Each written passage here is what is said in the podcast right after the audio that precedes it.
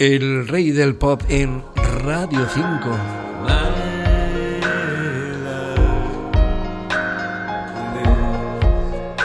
Hay dos canciones de Navidad o Christmas por las que siempre he sentido verdadera devoción y fascinación. En ambos casos los considero regalos que nos brindaron los artistas eh, participantes que tenían estilos completamente alejados en sus conceptos musicales, pero que tenían como denominador común el pop más sublime. Por un lado, el mágico teclista japonés Ryuichi Sakamoto con la voz del cantante David Sylvian del grupo británico Japan, que quisieron intervenir con esa majestuosa composición que escuchamos en la banda sonora original de la película Merry Christmas, Mr. Lawrence. Una grabación que continúa emocionándome al cabo de décadas de escucharla y reescucharla.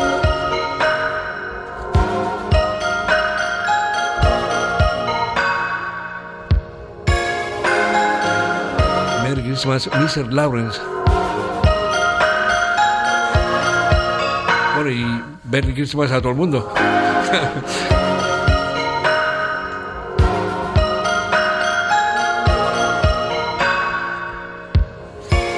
Y otro disco navideño muy singular y emotivo como pocos es el que he elegido como final, December Song o Canción de Diciembre, una de las últimas grabaciones que editó el también desaparecido cantante británico George Michael, que había liderado el dúo One. Radio 5 les obsequia con estos monumentales clásicos del pop vertiente Christmas. Antonio Díaz desde Marbella, Radio 5. Merry Christmas.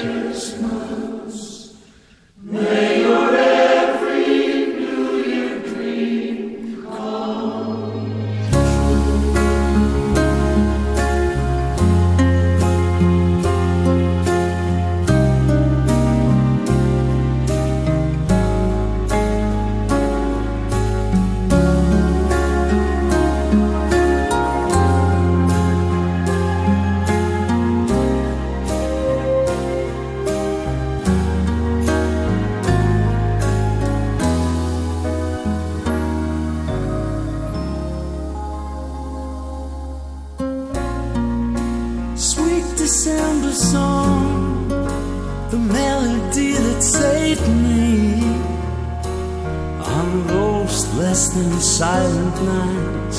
The snow would fall upon my bed, white sugar from Jesus, and take me to the day.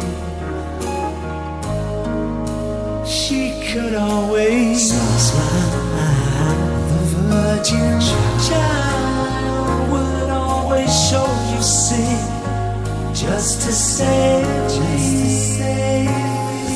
Was always Christmas time to wipe the year away. I guess that mom and dad decided that the war would have to wait. There was always Christmas time when Jesus came to stay. I could believe in peace on earth and I could watch TV all day. So I dreamed of Christmas.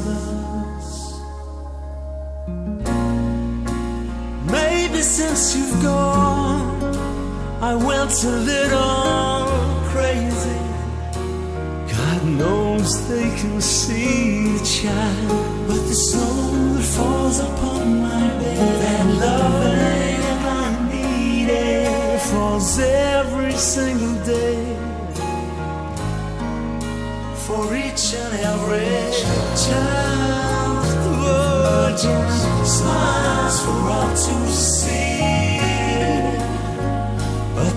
kept her from me. There was always Christmas time to wipe the year away. I guess that mom dad decided that the war would have to wait. There was always Christmas time. Jesus came to stay.